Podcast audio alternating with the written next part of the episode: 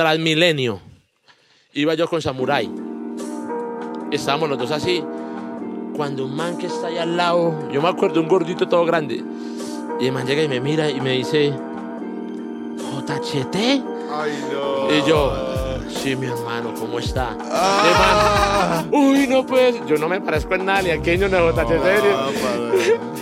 Y entonces llega, y llega, entonces yo le digo, el Samurai está ahí, y yo le digo, vea, y le presento a JMB. Oh, El no. de Hueso Duro. Y yo, vea, le presento a JMB. Y entonces el man dice, no, no puede ser. JHT y JMB. Y, y Samurai y yo, Esto es Insolencia Crossover, temporada número 4, transmitiendo para todos sus aparatos desde el cuartel general de Big House, Haikimon y el Calvo. Relájese y disfrute, péguelo y dibuje, o déjenos acompañarlo mientras se lava sus platos.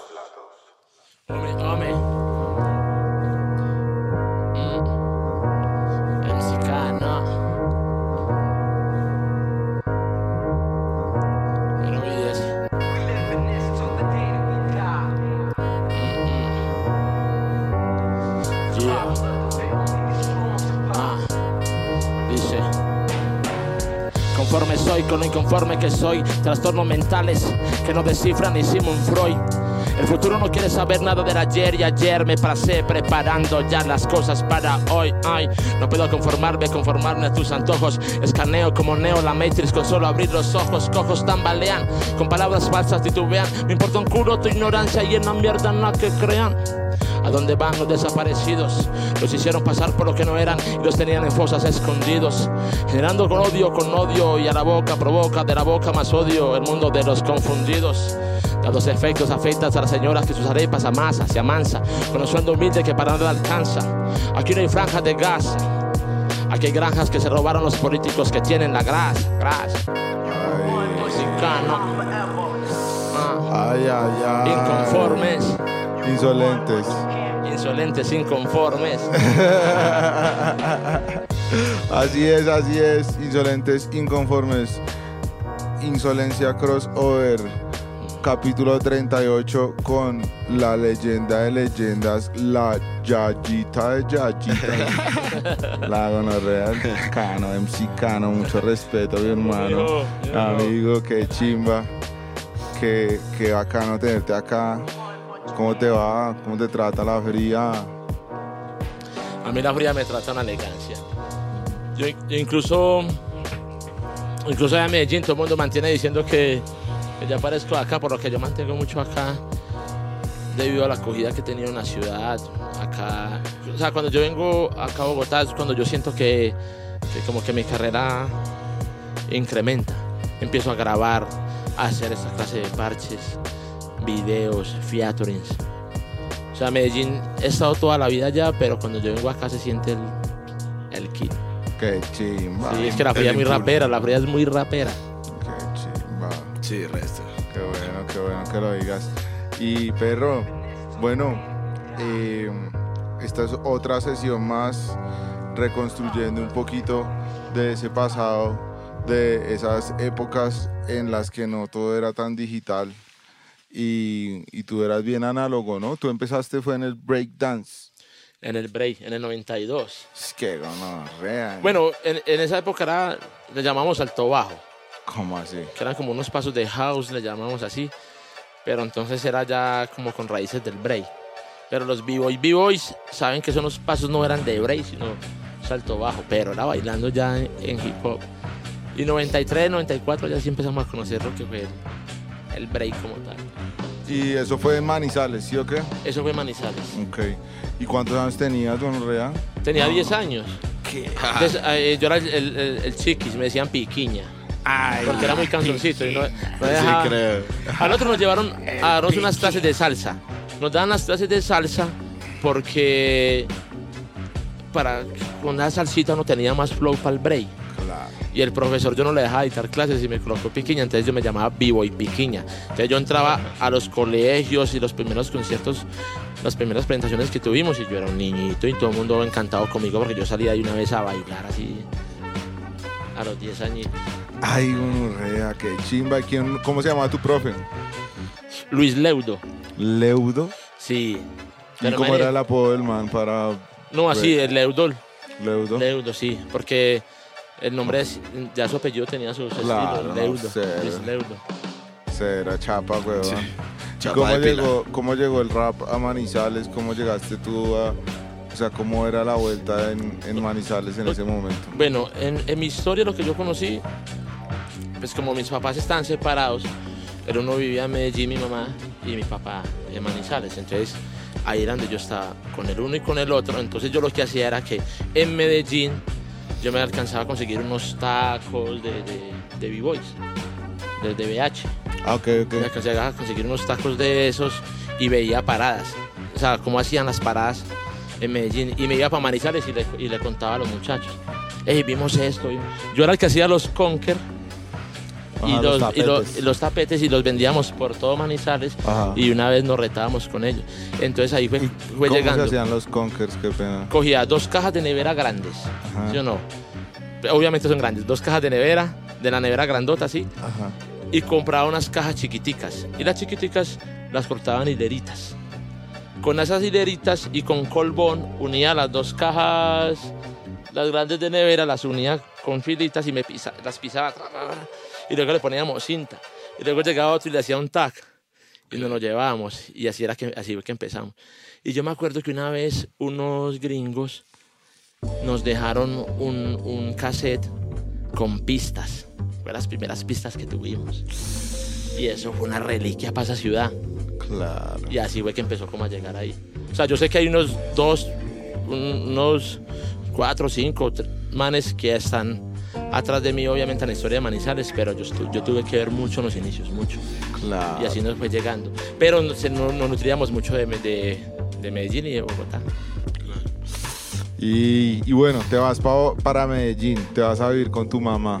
Es ¿Y a qué zona de Medellín llegaste? a Santa Cruz. Ok, ¿y eso en dónde es? Eh, no sé ni mierda de conozco, Santa Cruz eh, es la zona de la zona nororiental. Ok. Está cerquitica, está a la mitad de Manrique y de Aranjuez. Ah, O sea, se acaba Aranjuez y comienza Santa Cruz. mera meca del rap, me Sí, imagino. porque- entonces mi mamá tenía ya pues una nueva pareja Ajá. y un, y un hermano de él, o sea, un tío de mi hermano, hacía paradas de baile. Y yo ya venía con cositas de manizales de bailar. Entonces él y yo hacíamos coreografías afuera en la calle en Santa Cruz. En esa época también, 93, 94. En medio de una guerra de hijo de madre. Eso te iba a preguntar. Sí. También le preguntamos al Quiño eso. Y me parece muy importante porque ustedes sí estaban en el fogón, gonorrea. O sea, eso era, mejor dicho. Pues, va, yo les voy a contar una, una mera anécdota nomás. eh, Le llamaban paredón. mm, Entonces nosotros, de niños, yo me acuerdo que hicimos, de regalo de niño Dios, pedimos disfraz del Nacional, del uniforme nacional y del Medellín. Entonces jugábamos partidos los del Nacional contra los del Medellín. Y en más de un partido de esos, nos tocaba ver voltear dos taxis. Eran dos. Uno sabía cuando había paredón, era porque eran dos. Los taxis eran negros. sí, en esa época los esa taxis época eran negros. Sí. Cuando usted veía, usted siempre que veía voltear un taxi, usted siempre usted ya se ponía nervioso. Con 10, 11 años, estamos hablando de eso. Cuando veía voltear el segundo, era porque sacaban metras, pistola, lo que tuvieran, por los dos taxis, por las ventanas, taque, taque, taque, solamente por ser de esa cuadra. Taque, taque, taque, taque, taque, taque. Y eso mataron a una señora, mataron a un niño, mataron a un señor. Porque eso era ráfaga. Nosotros ya sabíamos dónde nos podíamos tirar. Entonces, paredón, paredón. La gente tenía que dejar sus puertas de las casas abiertas, todo el mundo. O sea, usted, un, así usted fuera un señor así terco, no, no, tiene que dejarme la puerta abierta. ¿Por qué? Porque en un paredón usted arrancaba a correr y se metía a la primera casa que viera. Entonces todos por obligación tenían que dejar las puertas abiertas. Entonces nosotros identificamos meternos a la casa o ir a tocar así. Ta, ta, ta, cuando usted tocaba así era porque hablan rápido que están dando bala. O nosotros teníamos un murito y en el murito nosotros ya sabíamos, entonces nos tirábamos ahí que me acuerdo que hasta un amigo una vez se iba a asomar y yo, no, no se asome, y lo tiré así y le, le, le apor- lo aporré pues del, del susto y no, no se asome. Y nos caía la tierrita de los, de los tiros. A mí me tocó ver matar mucha gente, ver matar niños. Ya me tocó una cosa la hijo de madre. Entonces, esa época estuvo pesada. Y para acá de gustar, mi mamá termina con la pareja que tenía y nos fuimos a vivir a otro barrio, que es en el que estoy ahora, que se llama Kennedy. Kennedy Miramar. Ahí, en los dos barrios he vivido casi toda la vida. Y también llegué y estaba también en, en guerra. ¿no? O sea, me salimos de una guerra y llegamos a la otra. Entonces nos tocó bailar break. Nosotros bailábamos break en la frontera. Entonces los manes no nos hacían daño a nosotros porque sabíamos que, sabían que nosotros éramos que, no, no, pero unos raperos, los quietos. Pero la gente solamente por ser de Miramar no podía bajar hacia otro barrio. Solamente por ser de esa. solamente por ser de zona. ahí. Así lo mismo pasaba en el paredón. Llegaban y daban balas nada más por esa cuadra, porque ahí se habían creado las milicias urbanas. Como decir, la guerrilla no se pudo meter a la ciudad. Entonces le dijeron a los, a los manes de los combos. O sea, militarmente ellos no les da para meterse en la ciudad, porque pues está el ejército y la policía. Entonces hablaban con la gente de los combos, los patrocinaban y era como decir guerrilla en la ciudad. Hasta uniformados salían y todo. Usted los veía uniformados. Azul, overol azul, con changón al lado. Y entonces en medio de todo eso, nosotros bailamos break y rapeamos en medio de todo eso. Eh. ¿Con quién te parchabas tú en esa época? O sea, ¿cuál era tu, tu parche? Bueno, en Santa Cruz, con el tío del primo, pues sí nos conoció en la música. Ni nada porque él bailaba ya ahí. Eh, en Manizales yo tuve mi grupo, se llamaba Asfalto Urbano. Y en Medellín, mis papás, los que me acogieron, fue Sociedad FB7 y Laberinto. Mm. O sea, ya FB7, FB7 tenía su sede y todo, y nosotros ensayamos ahí. Ellos me, ellos me contrataron, al grupo de nosotros, nos contrataron en 1995, ¿no es cierto? ¿Para dónde? ¿Jibo al parque? No, no, no, un festival de comuna, Ok. de las seis era de nosotros. Eh, Uy, parce, qué fuerte. ¿Cómo pasaste de los, de los pasos de baile a, a- a cantar? El parcero que me enseñó a mí a rapear se llama Andrés. Él le decíamos Skate. Él hoy en día es un tatuador, está en Armenia. Y entonces él, nosotros cantábamos covers. de Keep Power Pose, que es un grupo de Puerto Rico clasiquero. Llegamos a hacer de la etnia, Bicosí. O sea, tirábamos las letras de ellos con beatbox y todo. Cuando él me dijo, no, parce, saque la, saque la letra suya. Porque el grupo, nosotros, nosotros, mientras que uno hacía beatbox, el human beatbox, el otro bailaba y el otro rapeaba. Y nos íbamos cambiando, o sea que tenía que saber hacer las tres, bailar, rapear y hacer beatbox. Entonces nosotros hacíamos, Verdadero hip hopper. sí, nosotros hacíamos todas esas, eso es chimbo. Uh. Y entonces, claro, ahí empezaste a rapear. Ah, bueno, sí, dando la, la respuesta a lo que usted me dijo. Entonces ahí fue donde empecé a rapear. Y ya en una época, más o menos en el 2000, en el 2000 me empecé, empezaba más a escribir, a escribir, a escribir. Entonces ya no iba a los, a los ensayos de Bray. Y yo veía que los amigos míos de Bray estaban avanzando mucho, pero yo estaba avanzando era escribiendo. Y como que ya dejé ir a, a, los, a, los, a los ensayos de, de Bray porque amé escribiendo. Me fui alejando, me fui alejando, me fui alejando y hasta ya que fue rapeando nomás. Ya el rapeo ya le cubría a uno todo el tiempo. O sea, uno entiende, manes, que hacen varias cosas, pero, pero de por sí hay una que... Sí, claro, si Sí. uno lo va a hacer bien, tiene que escoger. Y a mí me encantaba mucho el, También. de- el- el decir cosas en contra de- del sistema, de todo. Entonces yo ya era matado escribiendo. Y me, me alejé del break. Y era bien contestatario, siempre ha sido contestatario. Sí, pero o sea, en esa época era más. En esa época sí era más. ¿Y con qué beats empezaste o cómo fue la vuelta ahí? ¿Te juntaste con algún productor? Había, había un parcero, había un parcero que se llama El Cuervo. Y entonces él era el, era el pianista del grupo FB7, porque FB7 tocaba con banda en esa época, Ajá. en el 93, 94, 95, 96. Esos manes tocaban con banda. Y el parcero nos hacía las pistas, nos las hacía a, yo me acuerdo, a 3 mil pesos en el, en el, en el, en el pianito. Y eso quedaba. Eso quedaba así porque el paseo la estaba tocando todo el rato. Los tres minutos la tenía que tocar así. Y nos la vendía y después nos la subió a 5 mil pesos. Y entonces ya después, sí. Yo me acuerdo que nosotros teníamos unos inflación. Sí, la inflación. Nosotros teníamos parceros que eran como amigos del, del parche, pero también como rivales, digámoslo así. Y los manes se compraban pañoletas y compraban bates que para pelear con punqueros y con rockeros. Y yo compraba las pistas y ese era el ejemplo que yo le daba a ellos. Yo les decía, yo compro las pistas. Y en el 97 me llegó Junior Ruiz con Carvajal. Es más, ni Junior Ruiz, ni el Mocho, ni el Flaco fueron los que inventaron Laberinto. Fue Carvajal. El man pues salió del rap hace, hace mucho tiempo. Y el Carvajal llegó con Junior Ruiz y me dijeron que, tenían, que ya tenían un estudio profesional y pistas ya a 20 mil. Ah, Y la de empezamos a- 20 mil. y ya la empezamos a pagar a 20 mil. Las de Junior Ruiz fueron las primeras eh, or- originales en las que yo grabé. Y las de Lupa. Lupa, ¿quién es Lupa? Lupa es productor de Sociedad FB7. Y aparte pues, de que es productor, es un músico tremendo en cuestión de mezcla, máster. Es un gestor cultural. De manera muy importante para el hip hop en Colombia. Sí, va a conocerlo, ¿no? Sí. No, no, nunca lo he escuchado Él es de FB7. Ok. Y entonces ellos dos, Junior Ruiz y Lupa, fueron los primeros que me hicieron a mí los, mis primeros beats, los míos, los míos. Porque el resto eran las tracadas que le llamábamos. Tracas. Oiga, qué bacano, O parce. sea, las primeras grabadas así chimba fueron con el parche Contra- laberinto. Con Laberinto y con FB7. Pero las tracadas, ¿qué es? Porque no lo contaste fuera La- de cámara, pero... Las tracadas es que, que lo, lo que sobra, lo que sobraba de las pistas de las canciones de los gringos o de rap que nos llegara. Desde lo que sobraba, usted cogía el, cas- el cassette, de- el- la grabadora doble casetera y play y rec, y play y rec, entonces de aquí grababa lo de acá, paraba, devolvía cassette y tal. Entonces, de lo que sobraba las pistas, de lo último, usted armaba la otra. También quedaban mal porque usted era bregando a, a- a empatar. Claro. Esas fueron las tracadas, en las primeras que nos rapeamos fueron en esas. Y, Las tracadas. y, eh, ¿Y será que de pronto de ahí salió ese estilo destracado? tuyo? Destracado mío, claro, el que usted decía, fuera del tiempo, Sí, así como... fuera del tiempo al tiempo.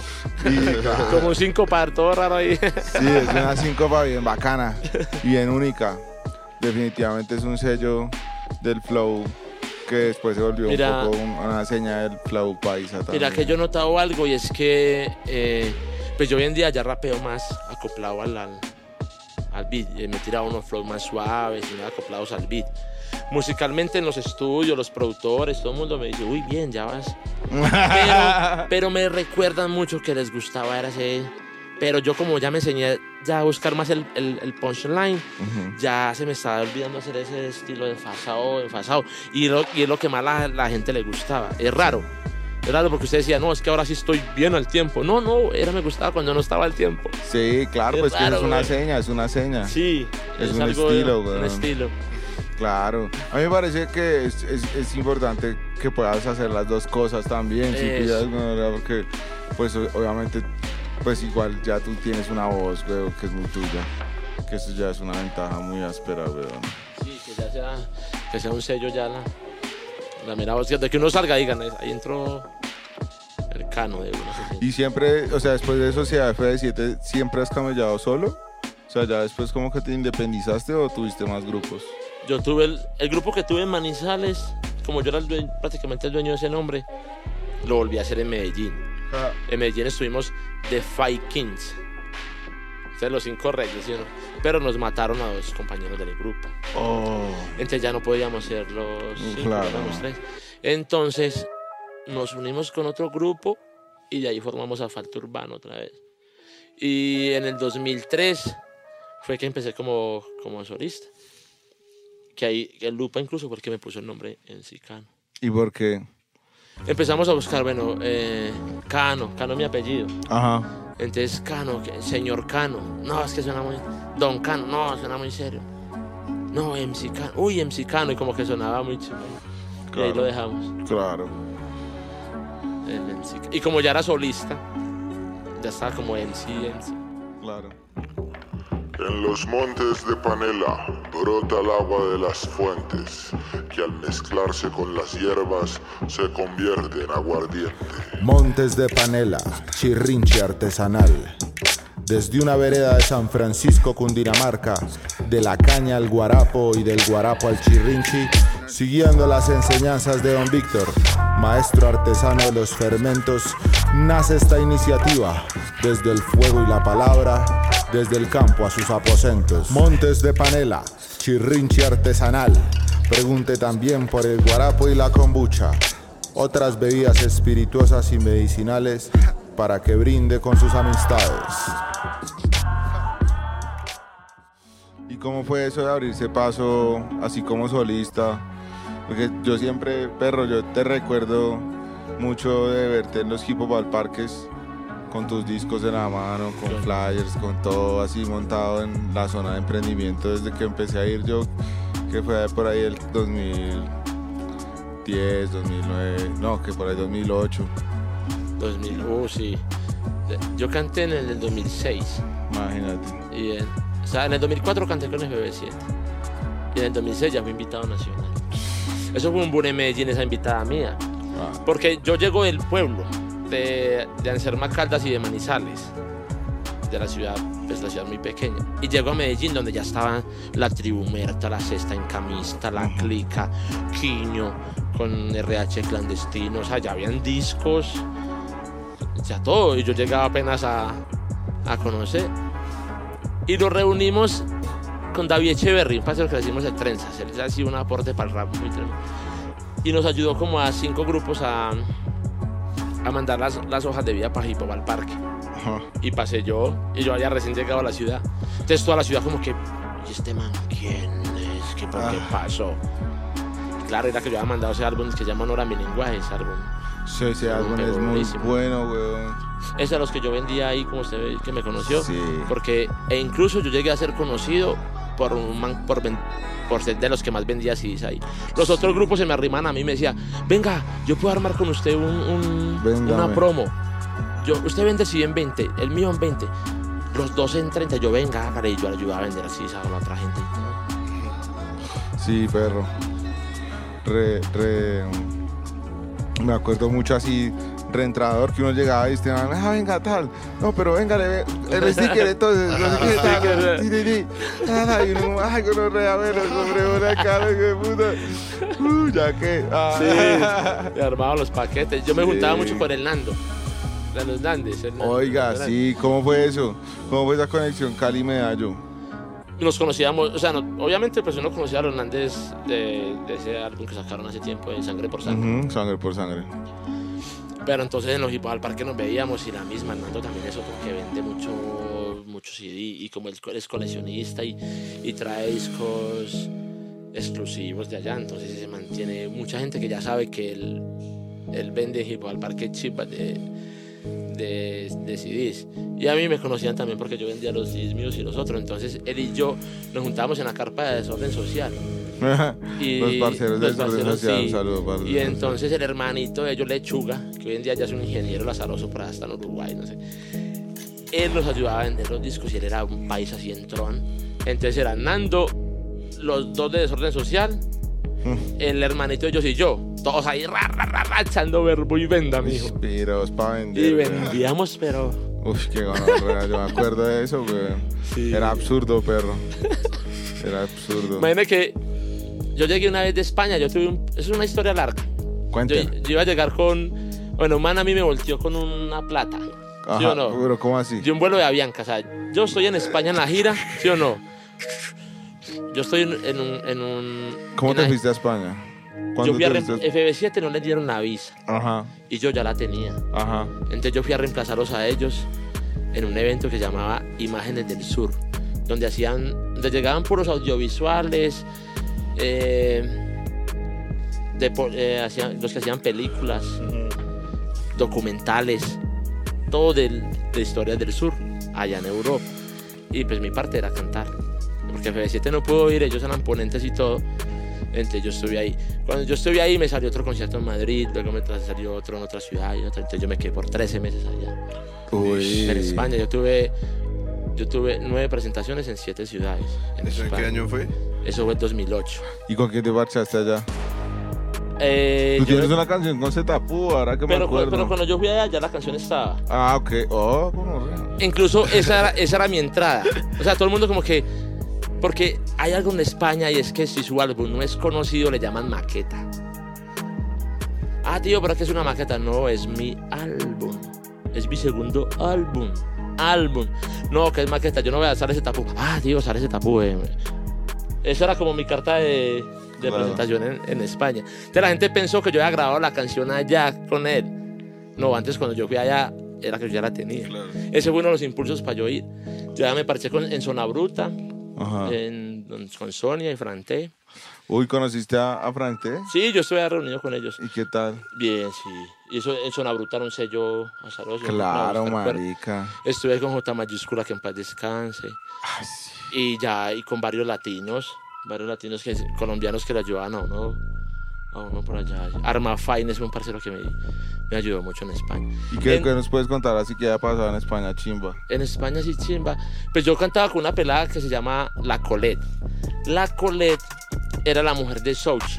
Sochi fue el primer productor de Morodo. Le- le- Ellos dos cantan la canción Noches de Humo. Sochi de Morodo. Entonces yo grababa, Sochi incluso nos dejaba grabar allá y hasta él se iba y nos dejaba en la casa del... con el- el- pero es Sochi. Él nos decía, tío, diles que no es Sushi. Es Sochi, tío. Yo cantaba, yo cantaba con la mujer de él, la Colette y la Colette. Entonces los dos combinábamos muy bacano. Y llegamos a hacer los que cerrábamos festivales y todo. En San Sebastián de los Reyes, Eh, en Alcobendas, en Madrid, en el Molar. Toda esa historia la tuve yo en España con. Entonces, para Tremendo. contar la historia Claro, que es veníamos. estuviste un año larguito. Claro, 13 meses. Y yo me daba a conocer era por, por el freestyle. Ok. O sea, yo llegaba a los parties y yo, y yo me, me paraba así y yo los veía todos improvisando y como con esa pena de arrimarme. Iba llegando, iba llegando. Saludaba a uno, hola, ¿cómo estás? Bien. bien". A los cinco minutos estaba ya taque, taque, taque, taque, taque. Y entonces me invitaban a los eventos y cayera por el freestyle. Claro. Y entonces pillé pues para contarles. Yo estaba, entonces yo tenía que venir a salir con Laberinto en Hip Hop al parque. Cuando yo voy a llegar con Laberinto en Hip Hop al parque, entonces tenemos la fecha, entonces un parcero me dice, mi hermana trabaja en Avianca, yo la ayudo a, a- a conseguir el vuelo más barato y yo le mandé la plata y el parcero se me desapareció. No. Y entonces el día, el día del evento, el día de, de- para llegar casi, yo llego, o sea, él me había dado una fecha, pero yo llegué a la fecha sin, sin el código de reserva ni nada, simplemente fui. Entonces yo traía una plata Tan acá. confiado, mi Claro, pues porque ya había un vuelo y no nada, pues vamos a ver qué pasa. Y ese vuelo sí estaba, ya, ya sabía. O sea, el, el vuelo sí era real, pero yo no tenía vuelo. El mío, pues, el mío. ¿sí me entiendes? Entonces yo, le dije, yo les conté a ellos que me había pasado algo. Entonces me dijeron, vaya a la propia oficina de Bianca, en el centro de Madrid. Como decir, de ir a Soacha abajo hasta. Su cota. as- sí, hasta, hasta al otro lado. ¿Sí me entiende? Entonces, cada carrerita eran 80, 90 euros. Si usted los convierte, 4 mil Uy, no. pesos, 4.200 que está. Entonces, yo, yo perdí ese vuelo, pues un vuelo que no tenía, pero prácticamente lo perdí. Me, me ayudaron y, y pagué una multa y me dieron el otro. Y alcancé a llegar a Hippo al Parque. Ay, La idea era yo llegar, de que nadie se enterara que yo ya estaba en Colombia. Y salir de imprevisto con laberinto. Para ahí está ese video en YouTube. Eso está una chimba porque cuando salgo la gente, ¡guau! Ya se me bulla y todo. Y, se me dio, pero pasé por un poco de cosas antes de llegar. Y Cuando yo llegué acá, llegué con 80 mil pesos después de una gira de, de 13 meses en España. Llegó con 80 mil pesos. Entonces todo el mundo era, ¡eh, llegó Cano de España! ¿Qué? ¿Qué va a invitar? ¿Qué va a invitar? ah, Y yo, entonces los de desorden social se dieron cuenta de eso. Yo les dije, entonces me dijo, páseme esos 80 mil. Se los entregué y él con eso compró CDs. Y ellos imprimían CDs. sí. Mi primer sí, pre- eh, pues de multicopiado, lo mandé a hacer con los de con ellos. social. ah, güey. ellos tenían ese, ese negocio. Entonces yo estaba durmiendo en la casa de ellos. No, entonces páseme esa plata. Y, lo, y, el, y después me paga el resto. Sa- nos sacamos 300 CDs de esos a, a 5 luquitas. Ujú. Y me tocó que amanecerme. O sea, el primer día, ese día fue de tres días. Pegando festival. cajas. pegando cajas, Con amanecido, silicona. pegando cajas, y hágale, y hágale, y ellos quemando CDs porque tenían una quemadora que salía de a 10 y uno, y hágale, y arme y pegue la bolsita, y amanecidos, y al momentico otra vez para al parque, cuando venda, y, ¿sabes que tenía yo 4 millones de pesos? Pa- prácticamente como lo que le pagaban al, al, al- Al- sí, claro. Distrital. Lo que han pagado desde la- hace 15 años, hijo de putas. denuncia. ¿Sabe qué? Me dice la. y Entonces yo, yo lo busco, venga a ver desorden social, venga a ver, Carlín. Gracias, mijo. ¿Usted que me prestó para el vuelo? Gracias, mijo. ¿Usted que me.? Y me dice, ahí me hice la plata. Re. Eso es una historia bacana. Salud por eso, tenemos Salud por eso, chirrinchi de Montes de Panela. Vea, ¿cómo se llama el chirrinchi? Chirrinchi. Eh, Chirrinchi de Montes de Panela es de San Francisco de Cundinamarca. Imagínese. No, brinca. Digo, brinda. es que brinca. Ah, Es que está fuertecito, Está está, fuertecito. fuertecito. Picoso. Las cano historias. Ah, qué bueno, rea. Y por ahí también, yo me acuerdo que tú fuiste a Venezuela, ¿no? Esa historia en Venezuela también es muy bacana. güey. ¿Cómo te fue? Eso fue en la época de Chávez cuando, cuando Chávez- esos festivales de rap, ¿o qué? Él, él invertía en eso. Congresos de rap. Pues según lo que me contaron a mí fue que él escuchó a Del, Del Press. Dead Press, sí. Y escuchó a Del Press y que te- la letra, como era en contra del gobierno estadounidense y todo, y el man le encantó y dijo que le gustaba invertir en eso. Según pues eso, no sé si será lo, lo cierto. Chismecano. Eso, chisme. Chismecanografía. Y, y yo estuve en ese llamado Foro Social Mundial. Había gente como de 80 países. Sí. Y yo fui a representar a Colombia. Y ¿Con quiénes fuiste? ¿Qué año fuiste? Eso fue como en 2006. Eso fue en el 2006. Sí, sí. En el 2006. Eh, y ahí estaba empezando en auge, estaba Enciclopedia, pero el grupo se llamaba Séptima Raza. Sí. Apache, estaba con el grupo llamado Cuarto Poder. Guerrilla Seca, otro Guerrilla grupo que estaba muy conocido, Tres Dueños. Eso era como los conocidos en la época. Y yo mantenía para arriba y para abajo con Lil Supa. ¿Ah, sí? Él fue el que me- el- como, como el panita que me que me acogió allá mientras que estábamos en el, en el evento. O sea, nosotros nos encontrábamos en el evento y yo andaba con para arriba y para abajo, nos parchábamos rato rato. Y el man también ya en ese momento estaba dando a conocer harto. Claro. Porque él era como el, el que le llevaba en contra del grupo que ya era conocido. Entonces, el beef. ¿Cuál era el grupo que ya era conocido en esa Era que creo que él se tirara con Guerrilla Seca y contra algo así. Uno de esos dos. Y se tiraban, porque los unos hablaban de marianteo y todo, y él hablaba de, de algo más en contra del sistema. Entonces se tiraban así duro, ese man es tirador. yo a mí me tocó estudiar, pues, pillar eso. Yo me, a mí, yo cuando llegué, yo cuando yo canté allá en Caracas, me invitaron a una emisora. En la emisora improvisé y ahí ya ellos me cogieron la buena porque me pillaron freestyleando. Y yo dormí tres días en la casa de Enciclopedia y tres días en la casa de Apache en esa época. Eso fue en el 2006. Y en el, y en el foro eh, nosotros cantamos dos veces. Y eso, parce, eso estuvo muy bacano. Habían grupos de Cuba, grupos de Brasil, estilo. de Estados Unidos estaba del. No, eso fue muy bacano. Nada más chimba también conocerse así con toda la gente porque finalmente pues hay algún roce con alguno, weón. Sí. Y pues de diferentes países, pues qué chimba. No, esa historia fue muy bacana. Allá también conocí, había un man que se llama Ayman, que es de Cúcuta. Él también tocó allá representando a Colombia y le fue muy bien, con guitarrita y todo. El heredero también fue otro pana que me ayudó a mí. También cantó y me ayudaba con las pistas. Pero a mí me salvó allá era, era la- el freestyle. Claro. Y esa y Venezuela han tenido mucho nivel siempre. Y entonces usted tenía que llegar allá a la Y lo probaban. Bueno, que a mí en esa emisora no me, no me preguntaron nada durante 40 minutos y yo era el invitado para el, programa. En la mega.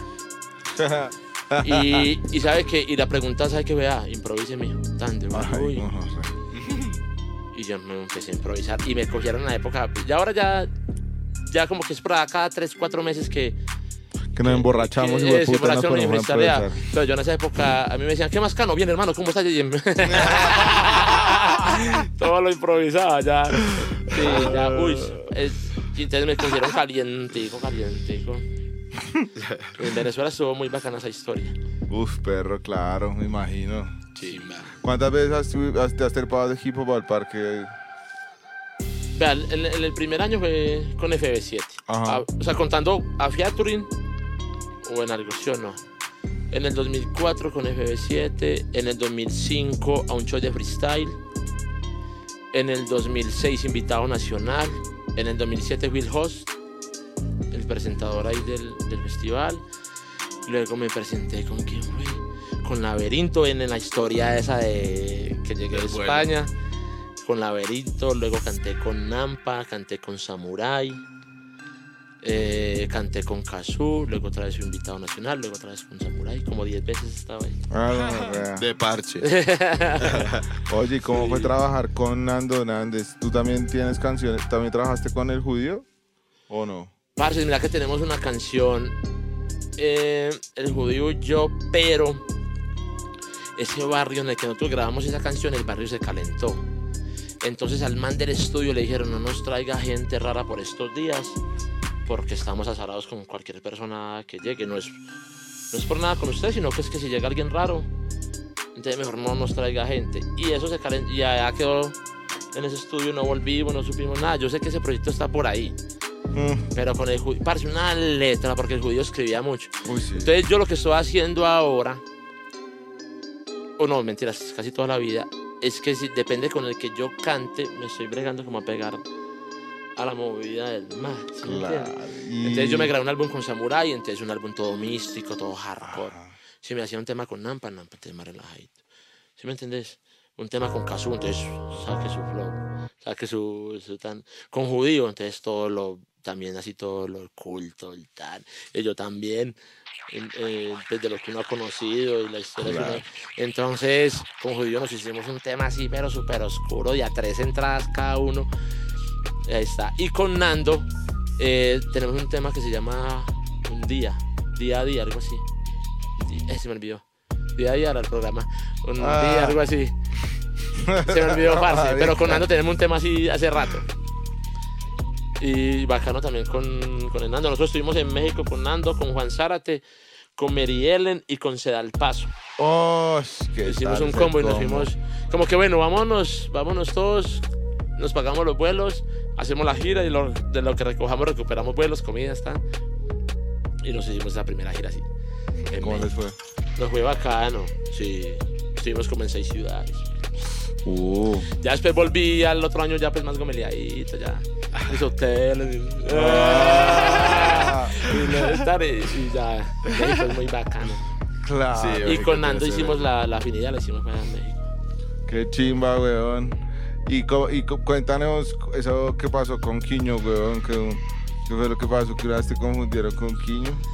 Yo no sé si es por el, el nombre, porque es que ya nos, ya nos ha pasado varias veces, Pille, vea. En Telemedellín, La altura. una vez salió, una vez salió Quiño y le colocaron Cano en Telemedellín. Y una vez salí yo y me colocaron Quiño. No sé si el man ese día fue que vio ese programa o qué. Pero yo estoy en una barbería y el man llega y me dice, Quiño, uy, qué chimba, Quiño. Entonces el barbero me mira así de reojo. Y yo, "Mm", como que se callado, ¿sabes? Y el man, y el man, parce, ¿qué necesita? ¿Sabe qué? Yo le pago el corte al Quiño. ¿El Quiño? Mm. Tan, pagó corte. Me invitó a cervezas toda la tarde. Me invitó a almuerzo. Me dio un abrazo. Ey, Me dio un Quiño, abrazo. la buena. ¿Y tú nunca lo sacaste de su engaño? No, no, no. Yo, Ay, no, yo tomando polita y comiendo yo todo el rato. Pero Miñero le tocaba responder al nombre de Quiño entonces siempre. No, donde el mame, pues sí, claro, siempre el maquiño yo me volteaba. No, hay una más, graci- hay una más graciosa. ¿Quieres que les cuente esa? Pille pues. Transmilenio. Iba yo con Samurai. Estábamos los dos así. Cuando un man que está ahí al lado, yo me acuerdo, un gordito todo grande. Y el man llega y me mira y me dice, JHT. Ay, no. Y yo, sí, mi hermano, ¿cómo está? El man, Uy, no pues, yo no me parezco en nada, ni a Keño ni a JHT. Y entonces llega, y llega, entonces yo le digo, el Samurai está ahí, y yo le digo, vea, y le presento a JMB. Oh, El de Hueso Duro. Y yo, le presento a JMB. Y entonces el man dice, no, no puede ser, JHT y JMB. Y, y Samurai y yo, ¡ah! Entonces, pero el man sí me cantaba una canción mía. O sea, él me decía, tal tema, la denuncia. Y me la cantaba, pero me decía, JHT. Ay, no. Que le cruzaron los cables. Estuvo verdad. buenísima también. Le pasaron, ¿sabe qué fue lo que le pudo haber pasado a ese piro? Que le pasaron el tracklist en desorden. El, el Ok, CD ok, que sí, le sí. pasaron tenía las, los nombres en desorden de Lo las va- canciones. Y decía JHT el número que Lo bajó de Ares, lo bajó de Ares. Le salió a dar el nombre de los archivos, sí, güey, sí. Puede ser, sí, puede yo ser. la otra vez me acordaba pensando en OG Chino. Yo la otra vez pensaba que yo a ese man lo conocí mucho antes, o sea, hace mucho tiempo. Y la cagué con el man cuando lo conocí, güey, porque fue el man, yo lo conocí cuando trajo a Dilated Peoples. Y el man estaba acá en un bar por acá cerca, güey. Y los manes estaban en la farra. Y Dilated Peoples tiene un DJ que se llama DJ Babu.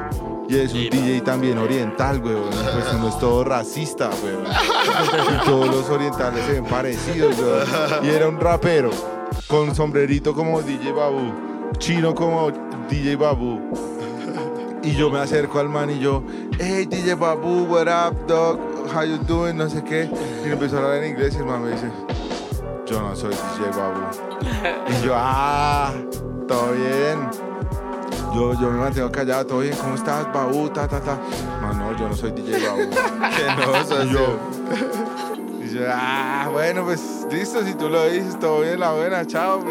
Chao, picado, gonorrea, ah. Y perro, era DJ Babu. eh. Ustedes trajeron a Chino acá, ¿cierto?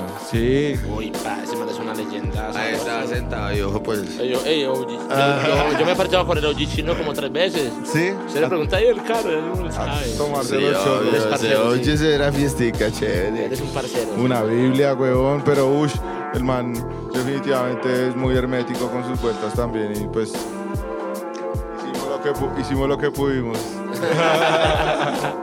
Después seguimos hablando y era como, oh, hubiera sido una chimba escuchar esto en el podcast. Claro. Pero bueno, que no nos pase eso con Cano. No, no, no, conmigo que. Y que, que- que, bueno, o sea, digamos que yo me imagino que, bueno, llegaste y jugó al parque toda la escena de medallo, y como está gonorrea, ¿qué? Pero me imagino que te respetaron o qué. O sea, ya... Cuando lo de. Sí, lo de Jibó al parque la primera vez. Sí, Ya claro. usted solo. Sí, o sea, obviamente. Es ¿Cómo que, fue armar escena en Medellín? Es lo que quería es que preguntar. armar escena en Medellín es, Medellín es una ciudad muy difícil. ¿Por qué, ñero? Cuéntenos No sé, no sé qué ¿no? tiene la ciudad.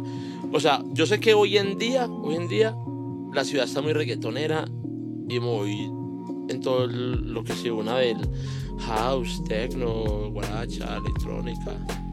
Cierto, en todo ese mundo está hoy en día pegando mucho. Ujú, Entonces usted ver vueltas con el rap es más difícil. claro. Y, y- y la ciudad es tan rara que uno a veces, el evento que uno cree que se va a llenar, se llena. El que uno cree que se va a llenar, no se llena.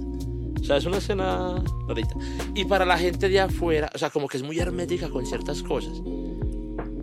Como que es, eh, sí, como que es muy cerrada. Entonces, para que usted guste allá, es difícil. Pero cuando usted gusta, bah, la acogida es muy bacana. Porque es una, la gente muy calurosa y muy entregada. Pero es todo raro pues usted solo allá. O sea, y yo llegar y yo me paré con mi estilo y yo me paré duro en Medellín, duro.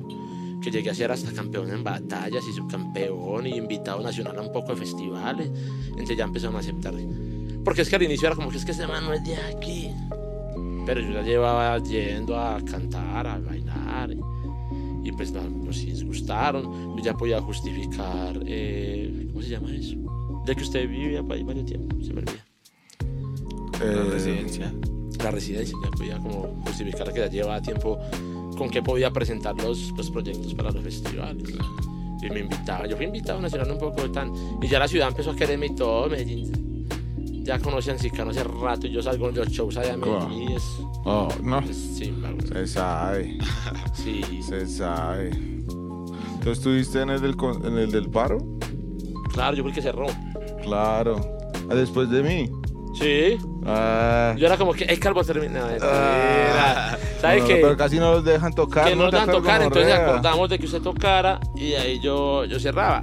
Era azar, era que ya, ya no pasaba más el metro y cosas y mentiras que todo eso estaba lleno. Sí, las estaban llenas, todo chimba. Eh, yo lo conocí a usted más que todo la música y todo fue allá, en el del parque.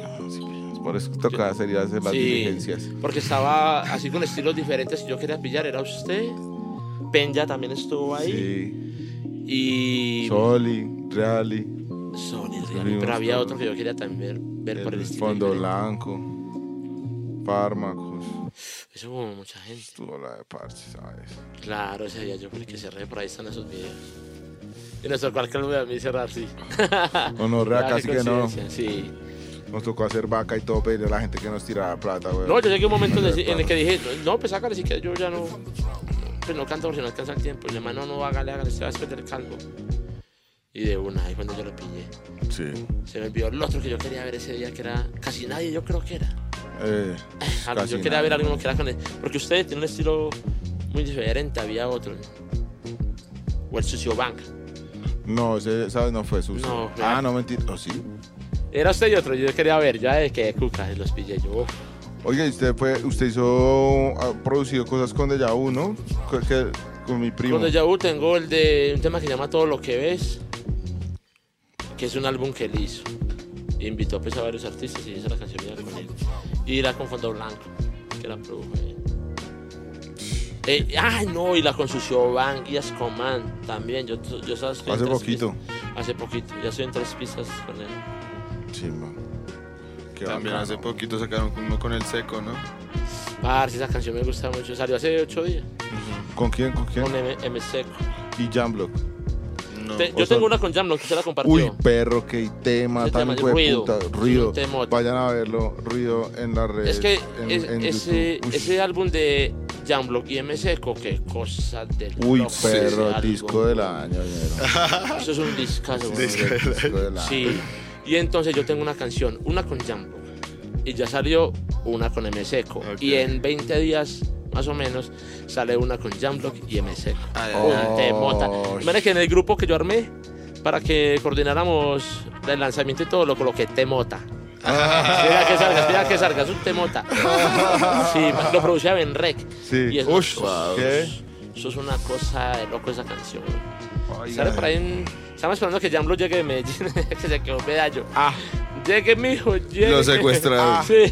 Ah, pero debe estar como pez en el agua, weón. Sí. Está grabando un está álbum. con Avenrec, ¿no? Está grabando un álbum donde Amerrey, yo me imagino esa, esa combinación de esos dos. No, es que Jamblock para mí es uno de los favoritos ahorita. Sí, sí. Oh, ese piro le pega muy chimba, Esos días yo canté con él esa canción en Medellín, en el Medellín. Es un parce que están haciendo ¿Y qué tal? Parce, ¿sabe que Jamblo salió como a la una de la mañana? Entonces, una denuncia, denuncia. Eso de meterle 20, 15 grupos a los eventos, no porque el estelar o el invitado, o como se llame, o el que Toca cierra, le toca muy tarde y la gente está muy cansada. Jamblo salió casi como a la una, una y media. Y ¿sabe qué, parce? Paro esa gente, qué show, Y se me la arriba como, como una bestia, raque, raque, y volé, y volé, barras, y hágale, y hágale, y hágale, y esa gente y tal. Y cuando salí yo, se sintió muy bacano porque Claro. el tema es muy explosivo, entonces, no, eso fue muy bacano. Ese Medellín, hay un grupo de allá que se llama Da Fleiva. Mm. O sea, son la araña, la araña es un parche grande. Y Da Fleiva es como un grupo del parche. Son como cuatro MCs, ajuelos. ¿Gonorreas? Pero con una, así como dicen acá, una gonorrea. O sea, que parce vea. Bueno, bueno, llegamos Métricos. al reto. reto. Está- ah, se me olvidó hacer este reto con Quiño. Voy a pedirle un video haciéndolo porque me encanta cuando nos imitan los paisas, nuestro acento rolo. Así que haz nuestro, tu, tu mejor versión de rolo, Gonorrea. ¿Sabe qué, ñero? ¿Sabe qué, ñero? ¿Sabe qué? Uy, una vez me lo pillé por, por Plaza de las Américas, ñero. ¿Y sabe qué, gonorrea? Usted se tiró un flow. Maquia, ñero, maquia. Usted estaba cantando con, con, con Samurai. Pero Duque, ñero. El, El Duque. Ah, qué chiva. Es con mucho respeto y con mucho amor. Se sabe así como No, cuando nosotros no- nos da por hablar de paisa. Pues, pues, pues. Pues, pues, me dijo. Pues, no, pues, yo, pues. ¿sabes que yo dónde llego? Llego con eso molestando. Me parece. Que soy en Bucaramanga, molestando allá. Los de Cúcuta, los de Cúcuta, pasto pasto. Ah, yo estuve la otra vez, weón, grabando con en el estudio de Sub-Zero, perro, y esos pirados no hacían sino imitarme el acento, weón. Y yo Ah, estaba sí. se cogía de debate y dele, y dele, y dele. Y al final ya los pirados hablaban, era así como con nuestro cantadito, y yo, estos pirados se les está pegando el mío. Porque es que lo bien, los rolos somos muy regalados en Medellín, se nos pega el acento así. Hay gente que llega, ni siquiera hasta acá, weón. Se la parchan con un paisa y ya le ya están hablando a paisa. No, pero ¿sabes Que, qué? No hagan eso, no sean locas. No, no, no, ¿sabes qué? Pero yo he pillado eso con el, en- con el de Pasto también. Yo he pillado paisas y bogotanos y uno hablando pasto solo al mes, a los dos meses. Hablando así todo cantadito. Su cantadito. Ah, se- se- uno se le pega. Y la vuelta así como uno empieza a molestar. Ahí es donde se le pega. Y en Bogotá, y en Medellín tiene mucho el vicio de que todo el que llega a Bogotá, llega, yo le presento a los parceros bogotanos míos allá a los del barrio. Y yo, yo- los llevo al, al, al gueto, venga, vamos, pasémonos con, la- con todos los del barrio, venga. Y ahí mismo, ¿qué ñero? y a mí me empiezan a molestarlo. Qué chimba. Oiga, venga, eh, este va a ser un pequeño break comercial para que comamos. Uy, perro, mira esos tacos. Uy, Esto acaba de llegar de, uy, una torta. Uy, no, Ah, esto está muy bueno. No, me llegan y llegan cosas. Llega la birria. ¿Eso es la birria? Torri, tosti, eso? tosti, tosti locos, mira. Esos son tacos, esto es una torta, esto es de Leono, Leono birria. El Bessi, el Bessi también es. Que la el Bessi es de acá. Leono ¿Es el. Leono? Sí, esto es allá al lado del Parque de los Hippies para que le peguen, antes de pegarse la farra, se pegan la moncha. ¿Pero y- dónde, dónde, cuál es el de los hippies? El de. Leono. Que No, el pero el parque, ah, parque. de la De la 60, 60. 60 con séptima. Eso es Cachapinero. Ah, por ahí. qué chimba, gracias David. Sordon está en la casa con un plato de birria. ¿Qué quieres? ¿Torta? Pégale, pégale. Llegó el mejor momento. Sí, esto es la birria.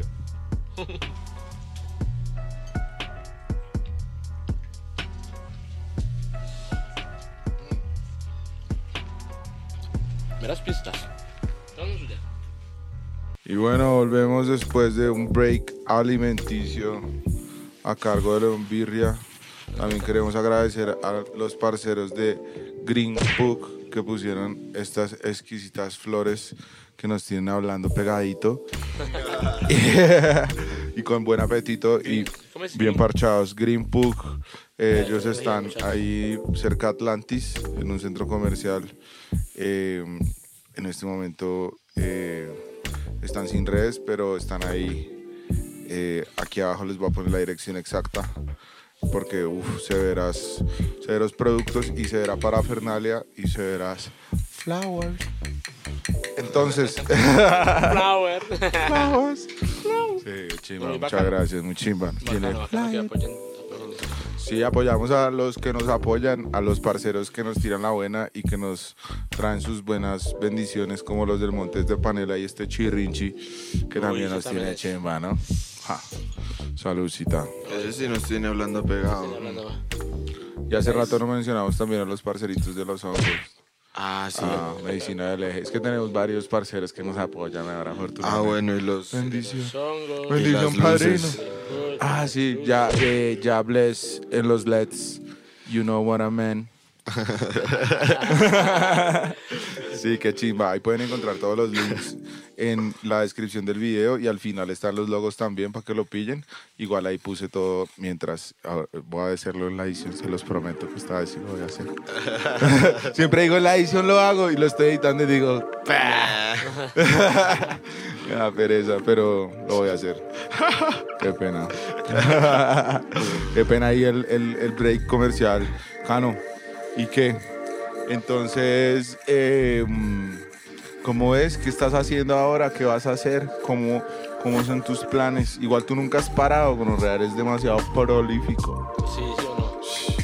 Pues bueno, yo ahorita mm, tengo dos videos en proceso de una canción que se llama Carta al Cielo y una que se llama Sonrisa Fingida, que son de mi álbum Honor a mi lenguaje y ya son temas, ya son clásicos, o sea, hace muchos años están y hasta ahora la vamos a hacer el video con Giva Maya.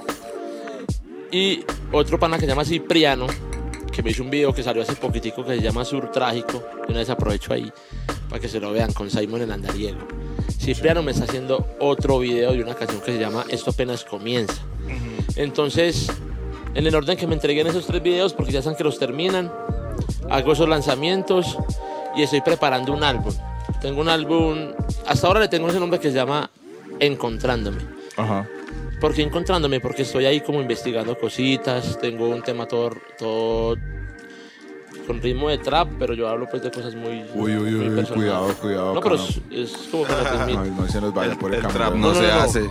Y tengo, y tengo uno que es de drill también, hablando como de la gente que ha estado conmigo y todo. Sí, va. Pero es como por mostrar como las métricas y como, ¿sí me entendés? ¿Tú qué opinas del purismo? Eso me imagino que, o sea, que No, yo hace rato me alejé mucho de eso. Y aparte de las raíces que yo tengo, porque las raíces mías son de, de música romántica, de ranchera, ni siquiera son raperas. Las raperas empezaron a, a los 10 años cuando yo les estaba contando la historia, pero en la barriga desde que yo nací, mi papá, mi mamá me ponían, era... Entonces todavía tengo esa música de los 60, romántica. Pero lo hice también como por mostrar que los doble tempos, que la versatilidad, pero pues Sale ese, son seis canciones solo y seis canciones en featuring. La montamos con un mismo diseño, pero ya se sabe que el de este color son los featurings y el de ese color es los míos solo. Pero los otros tres temas son bien rapper. Y hago ese, luego me voy para donde Alca, a Pereira. Vamos a hacer también un EP los dos allá, a lo que fluya allá. Pero en mi mente, y ya lo estamos trabajando, es un álbum eh, con puros beats así noventeros, raperísimos. Para ver si lo sacamos en vinilo, es un proyecto, no es que se vaya a hacer, pero con toda la energía Dios quiera que se, que se pueda realizar. Un vinilo así, pero con puro, pura puro hardcore, pero así puro... Sí. no, sí, porque el de encontrándome es eso, como una investigación, mirando cositas, pero a mí me gusta hacer el, el, el mero rap así Pesado. pesado. El meque. El neck. Y puros beats hechos así en, en, en, en Machine y... ¿Sí me entendés? Claro. Procesos más clásicos. En más clásico. Y mandar a masterizar así un puro flow así clásico que suene como la noventero gringo. Chimba. Y el rap así pues rápido y, y con punch. Qué chimba. Sí, ese es mi proyecto. Ahí ya los tengo. Y entonces la idea es esa, estar lanzando mensual. Luego lanzo, luego lanzo el álbum. Y ahí voy dándole, dándole, dándole. Oiga, ¿Cómo, pero. crees, ¿Cómo crees tú que te has mantenido así todos estos años haciéndolo? Y que todavía se diga, bueno, es escano y que todavía... Es que lo que decía el calvo ahorita, yo, yo no he parado nunca, yo siempre he estado lanzando, lanzando. Es que pasó algo, es que la era digital aporrió mucho a la época, a los de la época mía. Como que nos íbamos en contra, como que, ah, que es que las redes, que, que estar publicando, no. No, yo sigo vendiendo orciditas y no entendíamos que había un cambio generacional y que había un cambio con eso. Y eso nos fue como aporreando bastante. Entonces yo lo que hice fue que entendí lo que estaba pasando y aparte de eso empecé a escuchar lo que estaba sonando. Como a ver, bueno, ah, no, está sonando así, así, yo también puedo hacerlo. Y empecé a no quedarme en el flow de antes, sino como a innovar. Y entonces yo siento que ahora estoy rapeando 2023, ¿sí me entiendes? Y yo siento que eso es lo que me ha hecho que, esté ahí. Y en una época muy triste de mi vida, porque mucha gente criticó cositas como que estaban diciendo que yo grababa con mucha gente. Y no era que yo estaba grabando con mucha gente, era que tenía featuring de hace un poco de años y featuring recientes. Entonces, como yo estaba tan triste por la muerte de mi mamá, entonces lo que yo hice fue eh, Solo ocu- sacar eso ocupar mi mente. Y el entero escribió, no tenemos una canción de tanto tiempo, vamos a hacerla, vamos a hacerla. Y se juntó una época en la que saqué varios featurings y varios videos. Entre esa semana fue la canción con Rat Band Club, la que produce el. Esa canción fue ahí entre esos días, en, vegando a, a tener la mente bien, bien Oh. ocupada. Entonces, Vea, pues, ñero, hicimos ese tema y yo no sabía eso. sí, parce. Mira que yo, la, yo menciono a mi mamá y todo ahí en ese tema. Sí, sí, sí, me acuerdo. Y era muy duro, era muy duro mencionarla ahí en el tema porque yo decía que yo iba a hacer muchas vueltas en el rap para sacarla del trabajo. Yo nunca la pude sacar del trabajo. Ah, Y en la canción yo digo eso y no me alcanzó a dar el tiempo. oh. Eso fue teso. Entonces yo lo que hice fue no grabar con todo el mundo, no. Era que tenía un poco de featurings de hace años. Yo hablaba canciones con el judío hace 10 años, que tenía una canción con no sé quién de hace 9 años, de hace 8. Entonces en esa semana les dije a todos, hagámosla. Saque. Y lo otro que me ha mantenido a mí, pienso yo, pero también fue algo muy natural, es la canción con gente que estaba hasta ahora surgiendo. O sea, los que a veces les llaman emergentes o que están ahí dándole. Y entonces yo me empecé a hacer temas también con ellos y ellos están hoy en día candeleando. Y entonces yo estoy por ahí con ellos, ¿sí me entiendes? Claro. Y entonces es como le dicen uno en el término en la calle colágeno. Ah. Puro colágeno. Gente que está activa, está con toda la energía arriba. Y yo ahí con ellos rapeando y pegándomeles al nivel de, de la época. No, es que esa Entonces, es, yo creo que eso es lo que me ha sostenido. Que ahora no somos los duros en, en, en que en un montón de reproducciones y cosas así, pero lo que dice usted, la gente siempre dice, el Cano está, está por ahí. Estoy en un festival, estoy en un teatro, estoy- pero estoy ahí siempre, siempre. Claro. Y a los paseros, a muchos paseros de la época mía, y más antiguos, más papás que nosotros y todo, todos los cogió esa época les dio duro, que se salieron o graban por ahí una canción, no sé, cada un año, dos años. Sí, que Pero no siguieron no vale. dándole, dándole, dándole. Yo sí seguí, seguí. Y hay veces números para arriba, para abajo, y a mí no me interesó eso, sino que dele, dele, dele, dele. Y ahí estoy, imagínate que esta época y todos los lanzamientos que tengo. E incluso me tengo que sacarlos en álbum porque son canciones que si yo las lanzo ya, ya canción mensual, un rapeo que tengo ya podría estar saliendo hasta dentro de un año y medio o dos. Ah. Entonces por eso la fan también, la fan no, sino como la, la estructura, la técnica para lanzar y que salgan ya y no se demoren tanto para, para salir. Claro, es que De igual. tantas canciones que tengo ya ahí por adelante. Qué chimba ser así de pro, por, prolo- prolífico. Prolífico. Ah, es muy importante, weón. Y qué chimba eso de verdad no, no cerrarse a la banda de lo nuevo, weón, sino pillar que es lo bueno que hay ahí, Es weón, y trabajar con eso, Hay weón. una gente hoy en día que está rapeando mucho, parce. Uh, sí, parce. Y uno no se puede quedar atrás. tampoco. Entonces, lo que pasó, porque yo también lo hice, yo no lo voy a negar, éramos peleando con, mentalmente o entre nosotros, como que salía, ¿y ese quién es? ¿Cómo así? ¿Sí me entendés? Hasta que ya no, no. Entendamos que es otra Sí. historia de otra generación y, y los gustos y los tiempos cambian. Yo Y, siento. los- y las temáticas y todo. Las temáticas, todo. Pero mira que está gustando mucho ahora el rap noventero. Si miras como también como va, Sí, va eso es cíclico. y así cíclico. Nosotros hablamos pues con Quiño que pues que realmente eso, uno tiene que bregar en su estilo hasta que la moda se ponga de moda su estilo, no, es. no uno ponerse a correr detrás de la moda porque eso no funciona, güey. Yo creo que a mí me pasó eso. Me puse a hacer unos temas más relajados ahí, como buscando el, el momento y, y también entendí eso. Como que no, no, no. Y el, y el Lupa, que yo le hablaba ahorita, él, él ha sido muy correcto, muy sí, corregido con nosotros y muy correcto en sus cosas y toda la vida. Ha sido así firme y él nos dice, sostengan el estilo de ustedes. Sí. Cuando menos piensa, la gente va a querer volver a ese. Y se van a cansar de, de cosas por, los, por las épocas. Sí, eh, Entonces ahí estamos. uno tiene que estar ahí en ese estilo, güey. O sea, bregar a que el estilo de uno sea indes- indiscutible, gonorrea, que lo escuchen decir, ah, y ya sean, ah, esto es Ese es el- sí. Ah, es que ya es el... Ah, el mío es. Ah, el mío. Sí, pero bien. Es chimba. Y bueno, y cuéntanos una anécdota así de cosas que te han pasado, digamos, en shows en vivo, huevón, al principio o afuera del país, alguna acrobacia así de esas que. Una canada. Una MC canada. Una encicanada. no, una muy. Que haya sido mala o buena.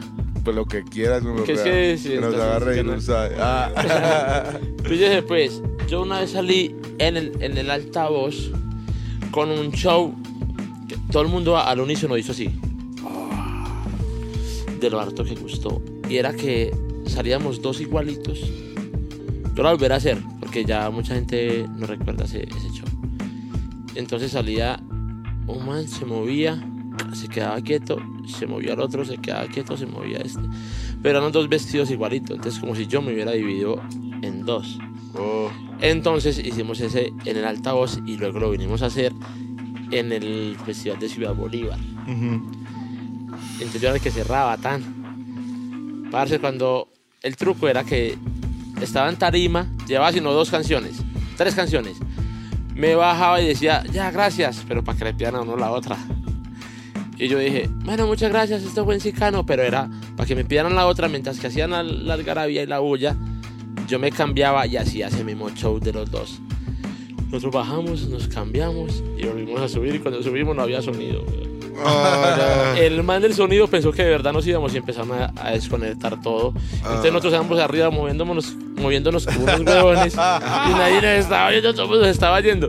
Los, los que nos alcanzaron a ver se devolvieron, pero nosotros teníamos el sonido del retorno. Entonces pensábamos que nos estaban escuchando y una no. Esa fue, uy, esa fue Ay, qué dolor de huevo. Esa fue dura, yo, yo estuve aburrido todo como una semana, estuve mal. Hasta que no hice un show así. Pero no fue culpa de nosotros, era parte del show, eh, fue culpa de la organización y de no tener también, pues, un, un- en ese Ingeniero. momento, un ingeniero y un stage. Ay, no, no, no, no, es show, es show.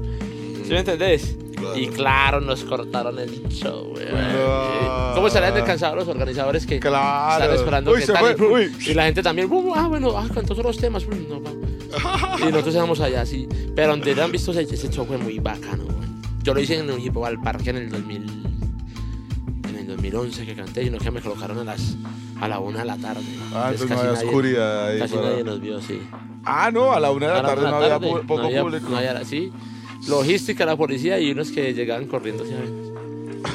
Nosotros nos pasó eso el año pasado, weón. Sí, sí, sí. Sí, nos pusieron de primera los malparidos, dice a las once y media, un. Sí, ese horario muy difícil. Sí. En ese horario, a ver, DJs y cosas así mientras que vaya llegando la gente. Claro. Porque es que a mí, por ejemplo, me dijeron, no, es que lo colocamos a la una de la tarde para que la gente llegue. La gente sí llegó a verme, ¿para qué?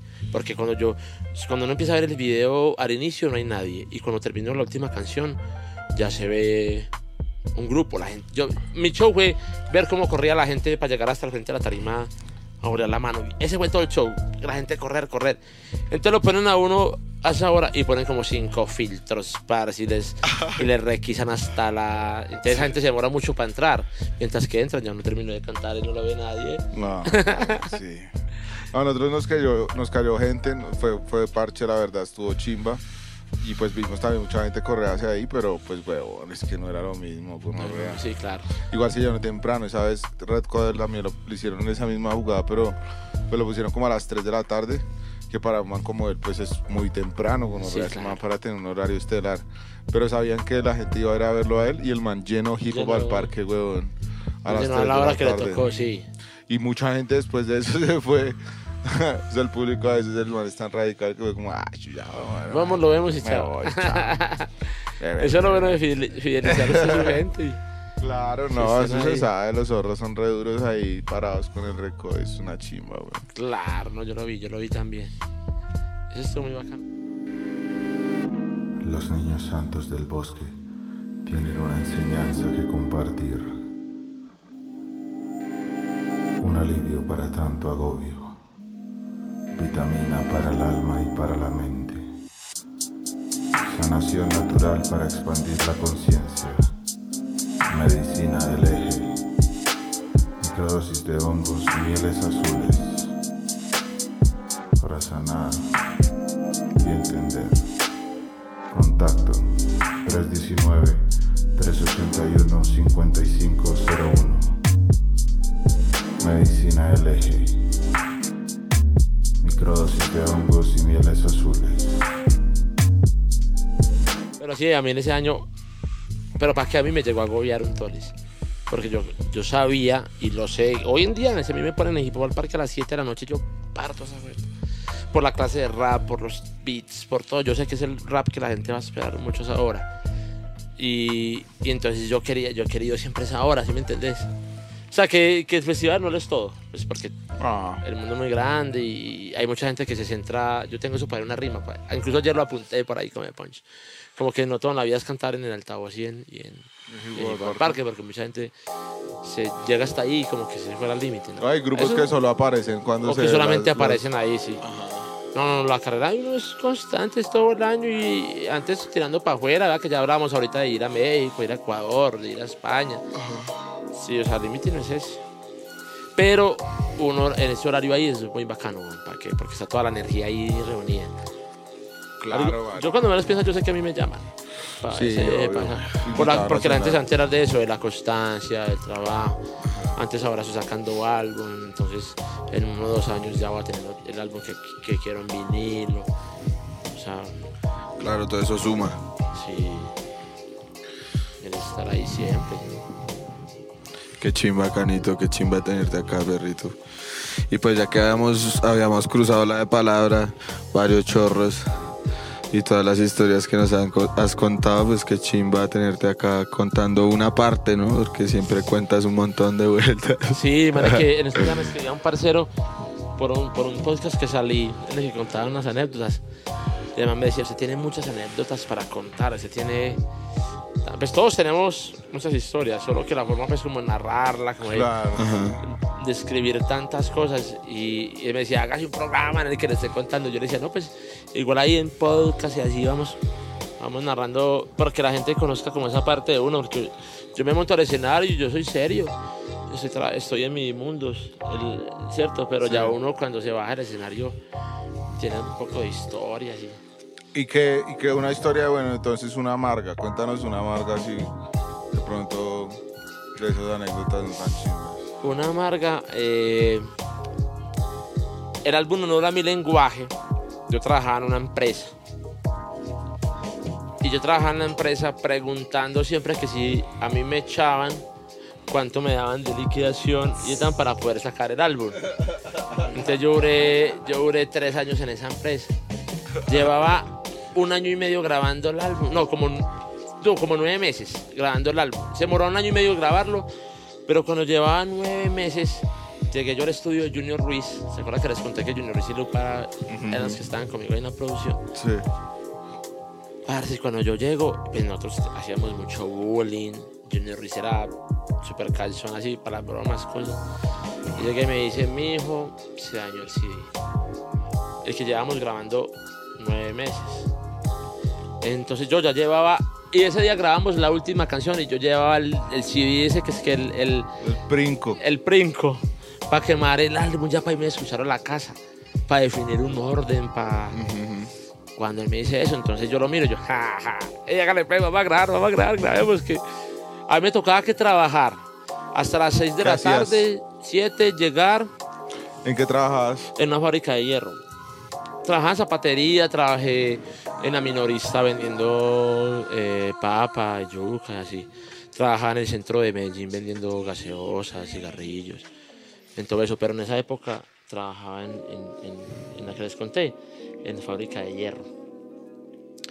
Entonces, y, y hierro, era, hierro para surtir las obras de construcción. ¿Qué hacías tú? A mí me tocaba que yo era ayudante, ayudante del, del- del operador, del operario. Entonces era una máquina así grandísimas que doblaban, doblaban esas varillas y cargándose unas varillas de 12 metros, así de poco de calibres, hacer estribos, se me tocaba hacer, hacer muchas cosas.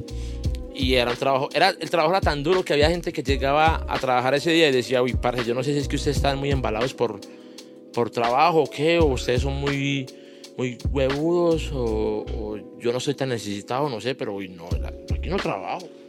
Porque uno el primer día yo salí con la carne viva así porque esas varillas salían calientes de una máquina grande que llaman enderezadora. Entonces se la meten en rollos grandes y usted la mete así y ella va mochando y entonces eso sale caliente las varillas y uno se las monta acá y eso lo quema uno. Y una vez pues ya coge callo y todo ya. Yo duré tres años allá.